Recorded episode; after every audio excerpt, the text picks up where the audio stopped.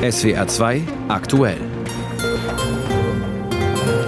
Mit Florian Rudolph einen schönen Mittwochmittag. Lokführerstreik legt Deutschland lahm. Wie gefährlich sind die Streiks und die Bauernproteste für die ohnehin am Boden liegende deutsche Wirtschaft? Cem Özdemir stellt sich in Ellwangen den Landwirten. Wir sprechen über den Auftritt des Agrarministers. Und Rechte sollen die Vertreibung von Millionen geplant haben, was über ein angebliches Geheimtreffen bei Potsdam bekannt ist. Das und mehr hier bis halb eins. Wieder mal brauchen Bahnkunden starke Nerven. Bis Freitagabend hat die Lokführergewerkschaft GDL ihre Mitglieder zum Streik aufgerufen. Das bedeutet jede Menge Zugausfälle und Verspätungen. Denn es gibt zwar einen Notfahrplan, doch das Angebot an Verbindungen ist stark reduziert. Im Fernverkehr fährt zum Beispiel gerade mal ein Fünftel der Züge. Abfahrt 7.40 Uhr fällt heute aus. Grund dafür sind Streikauswirkungen. Wir bitten um Entschuldigung. Tja, Durchsagen wie diese, die gab es an einigen Bahnste Bahnhöfen quer durch die Republik heute zu hören und entsprechend schlecht war die Stimmung unter den Reisenden. Zum Beispiel heute Morgen am Hauptbahnhof von Mannheim. Ich bin Krankenschwester, muss in die Notaufnahme arbeiten. Und die Bahn, die gestern noch angekündigt war, fällt jetzt doch aus. Aber ich finde es total wichtig, dass äh, Leute für ihre Arbeitsbedingungen oder Verbesserungen sich stark machen. Ich denke, das ist für jeden Fahrgast hier ziemlich nervig, weil wir zahlen ja alle unsere Tickets. Das kann es ja nicht sein, dass die das mal streiken. Und entweder ich muss meinen Chef wieder fragen, dass ich wieder von meinen Überstunden abbauen kann oder dass ich irgendwie vielleicht irgendwie später fahre oder wenn es hart auf hart kommt, halt mit dem Taxi fahren. Wir haben ja schon gewusst, dass die ab Mittwoch streiken bis freitags und dann haben wir uns in der Firma schon umgehört, wer von Mannheim kommt mit dem Auto und dass man Fahrgemeinschaft macht. Normalerweise fahre ich um 17 nach 7 und dann sehe ich, dass alle Züge ausfallen und das erste Zug habe ich genommen um 5.17 Uhr, also zwei Stunden früher. Seit Anfang November verhandeln Bahn und GDL über neue Tarifverträge und als Knackpunkt erweist sich dabei die Forderung der Lokführergewerkschaft nach einer geringeren Wochenarbeitszeit bei vollem Lohnausgleich. Die Bahn hatte noch versucht, den Ausstand gerichtlich verbieten zu lassen, scheiterte dann gestern Abend in zweiter Instanz vor Gericht. Wie zerschnitten ist das Tischtuch? Lassen sich Bahn und GDL von der Politik zurück an den Verhandlungstisch bewegen oder droht ganz im Gegenteil die Eskalation, der unbefristete Streik? Zustandsbeschreibung und Ausblick von unserem Bahnexperten Alexander Winkler aus der SWR Wirtschaftsredaktion. Ja, wenn es nach der GDL geht, dann hängt das ausschließlich davon ab, ob die Bahn zu weiteren Zugeständnissen bereit ist. Heute Morgen erst hat GDL-Chef Klaus Wieselski im gemeinsamen Morgenmagazin von ARD und ZDF erneut ein besseres Angebot der Bahn gefordert. Wenn das bis Freitag nicht komme, mache die GDL eine Pause, gehe dann aber in den nächsten Arbeitskampf. Die GDL fordert von der Bahn für Beschäftigte im Schichtdienst eine Verkürzung der Arbeitszeit und zwar, und das ist der Knackpunkt, bei vollem Lohnausgleich. Die Bahn hatte auf der anderen Seite erst am Wochenende ein neues Angebot vorgelegt, in dem sie signalisiert, dass sie für flexiblere Arbeitsbedingungen bereit sei. Aber wer kürzer arbeitet, würde dann immer noch weniger verdienen. Denn für die Bahn geht es dabei natürlich um viel, viel Geld. Laut Bahn-Personalvorstand Martin Seiler kämen auf die DB rund 50 Prozent höhere Personalkosten zu, wenn sie alle Forderungen der GDL erfüllen würde. Solange die Bahn aber nicht für den Lohnausgleich bereit ist, will die GDL allerdings nicht an den Verhandlungstisch zurückkehren und in diesem Punkt hat sie sich bisher auch keineswegs kompromissbereit gezeigt. Nach aktuellem Stand würde ich also sagen, wenn die Bahn sich nicht deutlich bewegt, müssen wir uns auf die nächste Streikrunde einstellen, die dann bis zu fünf Tage dauern könnte. Länger will die GDL aber nicht streiken, das hat sie versprochen. Alexander Winkler, SWR Wirtschaft. Seit gestern Abend also Tarifstreiks bei der Bahn. Seit Montag machen die Bauern Druck wegen der Agrarpolitik der Bundesregierung. Und die kommenden Tarifrunden in anderen Branchen haben auch das Potenzial zur Eskalation. Was bedeutet das für den Wirtschaftsstandort Deutschland, der ohnehin in einer Rezession vor sich hin dümpelt? Samir Ibrahim geht dieser Frage nach. Die erste Protest- und Streikwoche im Januar ist möglicherweise nur der Auftakt. Tarifverhandlungen sind in verschiedenen Branchen in einem Stadium, in dem die Gewerkschaften mit Arbeitskampf drohen. Dazu kommt noch der Streit über die Kürzung von Subventionen. Es ist eine schwierige Lage, vor der Deutschland hier steht, sagt Carsten Junius, Chefvolkswirt beim Bankhaus Safra Sarrazin. Streiks und Proteste kämen aus wirtschaftlicher Sicht zur Unzeit. Wir müssen damit rechnen, dass die Wirtschaft sich ja sowieso schon in einer Rezession befindet in Deutschland und weiterhin mit sehr, sehr hohen Zinsen zu kämpfen hatte, sich in den nächsten Wochen und Monaten auch nicht deutlich erholen wird. Unberechtigt sind die Forderungen der Gewerkschaften allerdings aus Sicht der Volkswirte nicht. Die hohen Energiekosten, die gestiegenen Preise, das alles betrifft ja nicht nur die Unternehmen selbst, sondern auch ihre Mitarbeiter. Und die brauchen langsam schlicht mehr Geld im Portemonnaie, mein Chefvolkswirt Carsten Jeski von der ING. Denn die realen Einkommen seien zuletzt geschrumpft es sollte dann doch jetzt endlich mal mehr sein als die Inflationsrate. Und wenn wir zurückschauen, Jahr 2023, eine Inflationsrate von 6 Prozent. Ich denke, es wird wenig Arbeitnehmer geben, die wirklich real einen Lohn plus gesehen haben. Für dieses Jahr eine Inflationsrate im Schnitt von gut 3 Prozent. Äh, das heißt, da müssten dann die Lohnabschlüsse da drüber liegen. Wir haben einen schwachen Privatkonsum in Deutschland. Das heißt, wir brauchen auch da höhere Lohnabschlüsse, um einfach einen stärkeren Konsum zu bekommen. Normalerweise gehören Streiks zum wirtschaftlichen Alltag dazu und sind grundsätzlich kein Problem wenn es nicht eben über Wochen zu einem Stillstand kommt. Was den Ökonomen allerdings Sorgen macht, ist die Art und Weise wie. Und die Kompromisslosigkeit, mit der Forderungen vorgebracht werden. Gerade der Staat sei in der Bredouille. Die Krisen der letzten Jahre haben Unsummen an Geld verschlungen. Der Krieg Russlands gegen die Ukraine kommt noch hinzu. Irgendwann müssen wir realisieren als Volkswirtschaft, nicht nur als einzelnes Unternehmen, dass wir aufgrund der Pandemie, aufgrund der höheren Energiepreise, die wir haben, und insgesamt natürlich aufgrund der veränderten Sicherheitslage in Deutschland und in Europa nicht mehr den Verteilungsspielraum haben, den wir noch vor Jahren gehabt haben. Sagt Carsten Junius von Safra Sarrazin. Dazu kommt der neuerdings sehr raue Ton. Die Blockaden von Autobahnen und Verkehrsknotenpunkten, um Forderungen durchzusetzen, Handgreiflichkeiten eingeschlossen. Das ist neu in Deutschland und nicht gut, meint Carsten Jeski von der ING kann einfach nur hoffen, dass wir nicht diese französischen Zustände bei der Aggressivität von solchen Streiks bekommen, denn das strahlt wirklich oder sendet ein ganz verkehrtes Bild nach außen hin. Es bleibt einfach wirklich nur zu hoffen, dass der Ton, dass der normal bleibt, dass man in der Sache hart verhandeln kann, aber der Ton sollte wirklich äh, gemäßigt bleiben. Sein Kollege Carsten Junius ergänzt, er bekomme viel mit, wie man im Ausland auf Deutschland schaue. Die Bank, für die er arbeitet, hat ihren Sitz in der Schweiz. Die Hälfte seiner Zeit ist Carsten Junius dort. Und die Investoren und Banker in der Alpenrepublik, sagt er, reiben sich verwundert die Augen, wie beim großen Nachbarn im Norden plötzlich miteinander umgegangen wird. Eine Art und Weise, die man von der größten Volkswirtschaft im Euroraum schlicht nicht gewohnt sei. Samir Ibrahim berichtete. Während also auf der Schiene wenig geht, setzt der Deutsche Bauernverband seine Protestwoche gegen die Agrarpolitik der Bundesregierung fort und damit sind auch wieder Behinderungen auf den Straßen zu erwarten. In Schleswig-Holstein haben Kreisbauernverbände dazu aufgerufen, mit 200 Treckern zum Wahlkreisbüro von Vizekanzler und Wirtschaftsminister Robert Habeck nach Flensburg zu fahren. Bei uns im Südwesten war am Vormittag eine Bauernkundgebung beim Kalten Markt in Ellwangen und daran teilgenommen hat auch Bundeslandwirtschaftsminister Cem Özdemir. Er sagte, ich bin jetzt zwei Jahre Landwirtschaftsminister. Also ich bin verantwortlich dafür, dass die Zahl der Schweinehalter von 2010 bis 2020 sich nahezu halbiert hat. Ich bin verantwortlich dafür, dass das Wachse oder Weiche gemacht wurde. Ich bin verantwortlich dafür, dass eine Politik gemacht wurde, die hieß, billig für den Export und nicht Qualität. Ich bin verantwortlich dafür, dass vier große sich den Lebensmitteleinzelhandel im Wesentlichen unter sich aufgeteilt haben. Waren das alles Grüne? War das alles ich? Also etwas mehr Fairness. Das haben wir schon gemeinsam eingebrockt. Also ist meine Bitte auch, das gemeinsam die Suppe wieder auszulöffeln. Und ich freue mich über jeden, der das ehrlich zugibt und sagt, also es ist jetzt nicht so, dass ich nur immer regiert habe, sondern lassen Sie uns das gemeinsam anpacken. Nur so werden wir erfolgreich sein. Ja, das war mal ein Blick, ein kurzer Auszug aus der Rede von Bundeslandwirtschaftsminister Cem Özdemir in Ellwang beim Kalten Markt vor den versammelten protestierenden Bauern. Für uns hat Peter Schmidt den Auftritt des grünen Ministers beobachtet. Herr Schmidt, wie ist Cem Özdemir denn von den versammelten Landwirten oder bei den versammelten Landwirten damit angekommen? Ja, ich habe jetzt kurz äh, nach dem Auftritt schon mit einigen Landwirten hier sprechen können.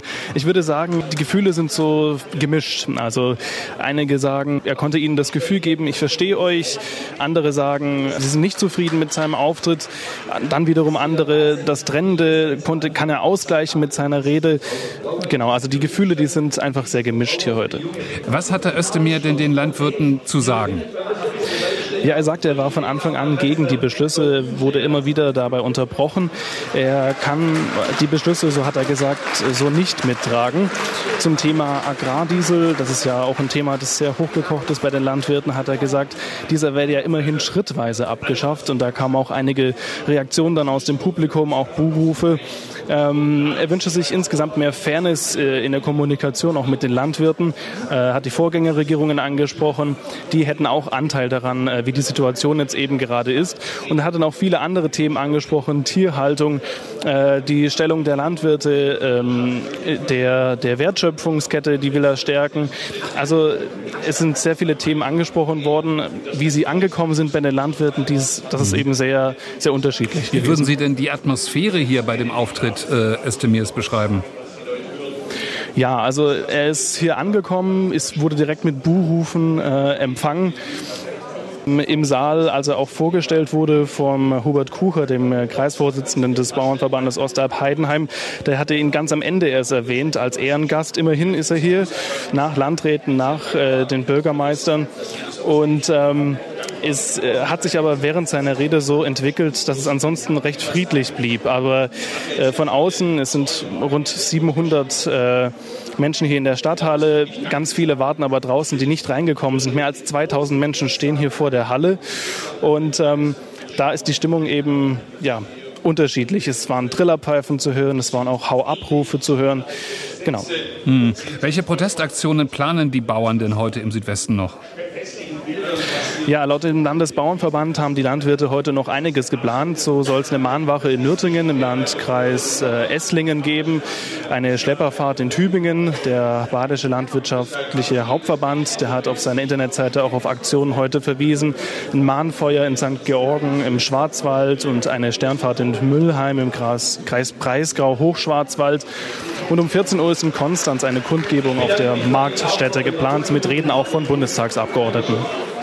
Peter Schmidt aus dem SWR-Studio Ulm berichtete für uns in Ellwangen vom Auftritt des Landwirtschaftsministers Cem Özdemir vor protestierenden Bauern. SWR aktuell um 12 Uhr und 17 Minuten. Das nach Selbstdarstellung gemeinwohlorientierte Medienhaus Korrektiv berichtet über ein geheimes Treffen in Potsdam, bei dem Rechtsextreme die Vertreibung von Millionen Menschen aus Deutschland geplant haben sollen. Die Runde soll sich im vergangenen November in Potsdam eingefunden haben. Mitglieder der AfD, Neonazis, Unternehmer, Juristen, Ärzte, Vertreter der sogenannten Werteunion seien dabei gewesen. Jim Bob Nikschas aus unserem ARD Hauptstadtstudio. Was war denn der Grund dieses Treffens? Ja, es soll um einen Masterplan gegangen sein. Eine Art Plan, der das Ziel hat, Millionen Menschen aus Deutschland zu vertreiben, heißt es in dem Bericht. Vor allem Ausländer, aber eben auch Menschen mit Migrationshintergrund, die einen deutschen Pass besitzen. Hintergrund ist das Konzept der sogenannten Remigration. Das ist ein Begriff der neuen Rechten, auf den sich in diesen Kreisen auch sehr häufig bezogen wird. Und die Teilnehmer dieses Treffens, die haben laut dem Bericht über eine Strategie beraten, wie sich die Vertreibung von Millionen Menschen umsetzen ließe, falls die AfD in Regierungsverantwortung käme. Zugangsvoraussetzung für dieses Treffen soll laut dem Bericht auch eine Spende gewesen sein von mindestens 5000 Euro. Demnach ging es also nicht nur darum, sich über einen konkreten Plan auszutauschen, sondern eben auch Geld zu sammeln. Ja, wie konkret ist es denn gewesen? Was genau ist da besprochen worden? Ja, das wurde zum Teil schon ziemlich konkret. Laut dem Bericht unter anderem wurde offenbar darüber gesprochen, Gesetze zu erlassen, die einen, Zitat, hohen Anpassungsdruck auf Menschen mit Migrationshintergrund erzeugen sollen und gleichzeitig eben auch aus Deutschland zu vertreiben. Zum Beispiel nach Nordafrika heißt es, wo man eine Art Musterstaat für zwei Millionen Menschen einrichten könnte. So wurde anscheinend bei diesem Treffen darüber gesprochen.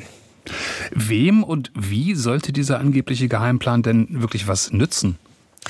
Ja, hinter diesem Remigrationskonzept, da steht noch ein weiterer Begriff der neuen Rechten, nämlich der eines angeblichen Bevölkerungsaustausches, der durch Zuwanderung stattfinden soll, angeblich in Europa. Das zählt zu einer der am weitesten verbreiteten Verschwörungstheorien in rechten Kreisen. Und genau dem sollte dieser Geheimplan offenbar entgegenwirken. Und tatsächlich soll das eben auch ziemlich konkret geworden sein. Was ist über die Teilnehmer dieser Runde bekannt? Bis wie weit nach oben reichen da die Verbindungen? Ja, eingeladen zu diesem Treffen hat angeblich der Unternehmer Hans-Christian Limmer. Der war früher Mitbesitzer der Bäckereikette Backwerk. Heute ist er Miteigner der Restaurantkette Hans im Glück, kennt man wahrscheinlich auch. Mit Martin Sellner soll auch ein sehr prominentes Gesicht aus der rechtsextremen Szene in Österreich dabei gewesen sein. Und eben auch AfD-Politikerinnen und Politiker. Ulrich Siegmund, Fraktionsvorsitzender der AfD in Sachsen-Anhalt. Gerrit Hui, sie ist Bundestagsabgeordnete für die AfD hier in Berlin. Und ein enger Vertrauter von AfD-Parteichefin Alice Weidel, nämlich Roland Hartwig. Genau das macht den Bericht am Ende auch so brisant, denn vor allem die Teilnahme von Hartwig könnte zeigen, dass eben rechtsextremes Gedankengut bis in die AfD-Spitze hineinragt. Gibt es da denn Reaktionen drauf aus der AfD? Ja, wir haben das Büro von Alice Weidel angefragt nach einer Stellungnahme, die kam vor kurzem auch. Darin wird betont, dass es sich bei diesem Treffen in Potsdam nicht um ein Parteitreffen gehandelt habe. Und der Vertraute von Alice Weidel, Roland Hartwig, wurde demnach nur eingeladen, heißt es, um dort ein Social-Media-Projekt vorzustellen. Politische Strategien soll Hartwig dort ausdrücklich nicht miterarbeitet haben. Und auch Sachsen-Anhalts AfD-Fraktionsvorsitzender Siegmund hat Stellung bezogen zu den Vorwürfen. Er betont, er sei als Privatperson bei diesem Treffen gewesen und nicht in seiner Funktion als AfD-Abgeordneter. Aber stattgefunden hat das Treffen offenbar definitiv. Laut Korrektiv sei das Geheimtreffen nichts weniger als ein Angriff auf die Verfassung der Bundesrepublik. Ist das realistisch oder doch zu hoch gegriffen? Ja, aber diese Frage müssen am Ende natürlich Verfassungsrechtler beurteilen. Das Bundesamt für Verfassungsschutz wurde bereits angefragt für eine Stellungnahme zu diesem Bericht. Bisher aber wollte man sich dort nicht dazu äußern. Was bedeutet das geheime Treffen denn für die Debatte um ein AfD-Verbotsverfahren? Ja, auch da müssen wir abwarten natürlich. Von den anderen Parteien liegen uns bisher noch keine aktuellen Äußerungen dazu vor, aber tatsächlich wurde dieses Verbotsverfahren ja schon öfter diskutiert. Möglich ist auf jeden Fall, dass durch diesen Bericht jetzt eine neue Dynamik mit dazukommt, gerade wenn eben AfD-Abgeordnete und hochrangige Vertreter mit in diese Pläne oder auch Gedankenspiele verwickelt sind. Immer noch steht ja auch ein Gerichtsurteil dazu aus, was die Einstufung der Gesamtpartei als rechtsextremen Verdachtsfall angeht. Da müssen wir noch abwarten, aber es könnte durchaus sein, dass da ein bisschen Bewegung Bewegung noch mit reinkommt. Ja, Informationen zu dem Geheimtreffen von Jim Bob Nikschas aus dem SBR Hauptstadtstudio. Im südamerikanischen Land Ecuador eskaliert die Gewalt. Nach dem Gefängnisausbruch eines berüchtigten Drogenbosses hat Präsident Noboa den Ausnahmezustand für zunächst 60 Tage verhängt. Damit kann er das Militär in den Gefängnissen und auf den Straßen des Landes einsetzen. Doch der ausufernden Gewalt durch die Drogenbanden scheint der Staat hilflos gegenüberzustehen. Die Bevölkerung ist in Angst und wirft der Regierung vor, sie habe keinen Plan der Lage Herr zu werden. Unser Korrespondent Kai Laufen berichtet. Am Sonntag war bekannt geworden, dass José Adolfo Macias, genannt Fito, aus dem angeblichen Hochsicherheitsgefängnis in der Hafenstadt Guayaquil entkommen konnte. Der Chef der Bande Los Choneros hatte Ecuadors Küste mit Erpressung, Mord und Drogenhandel tyrannisiert. Für Staatspräsident Daniel Noboa war die Flucht Anlass, eine weitere Runde im Kampf gegen das immer stärker werdende organisierte Verbrechen im Land auszurufen. Ecuadorianer, die Zeit ist vorbei, in der diejenigen, die des Drogenhandels, der Auftragsmorde und des organisierten Verbrechens überführt wurden, der Regierung diktieren, was zu tun ist. Er sei entschlossen, die Kontrolle über die Gefängnisse wiederzuerlangen und dafür diene der Ausnahmezustand, der dem Militär mehr Handlungsspielraum gebe. Wir werden nicht mit Terroristen verhandeln und wir werden nicht ruhen, bis wir allen Ecuadorianern den Frieden zurückgeben. Banden terrorisieren nicht nur die Küste Ecuadors. Im Hochsicherheitsgefängnis von Riobamba mitten im Andenhochland nahmen Mitglieder von Los Lobos sieben Wächter als Geiseln. Eure Drohungen und der Ausnahmezustand machen uns keine Angst. Wir sind doch längst tot, brüllte einer der maskierten Täter. In der Nacht zu Dienstag konnten 39 Häftlinge ausbrechen. Mehrere Überwachungskameras zeigen, wie sie durch die Straßen von Riobamba laufen. Zwei Autostunden nördlich auf der Panamericana liegt die von Quichuas geprägte Stadt Latacunga. Hier lebt die Radiojournalistin Lorena Alvarez in Nachbarschaft eines weiteren überfüllten Gefängnisses. Es wird immer unsicherer, auf die Straße zu gehen. An die Küste fahren wir schon lange nicht mehr, weil es dort noch viel schlimmer ist. Der Ausnahmezustand sei nur ein Pflaster auf dieser schwelenden Wunde, sagt Lorena Alvarez. Die Journalistin Carol Noronha, die vergangenes Jahr nach Todesdrohungen aus Ecuador flüchtete, kritisiert die Regierung. Präsident Noboa habe keinen Sicherheitsplan Sicherheitsplan und schon seine Behauptung sei falsch, die Gewalt sei eine Reaktion auf die harte Hand des Staates.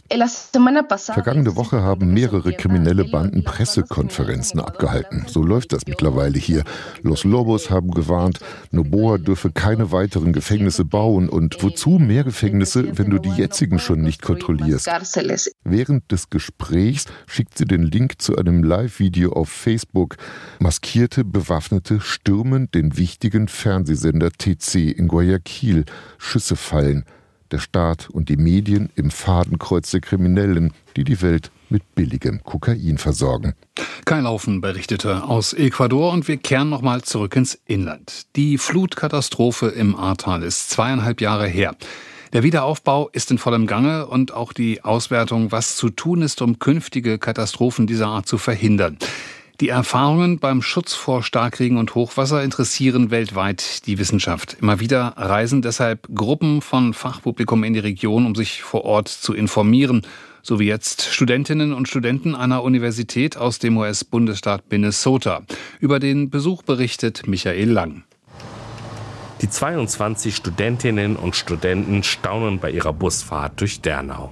Ab hier, die ganze Straße war weg, die gab es nicht mehr bis auf acht Meter alles weggespült. Die Besucher aus den USA kennen die Katastrophe im Ahrtal aus den Medien.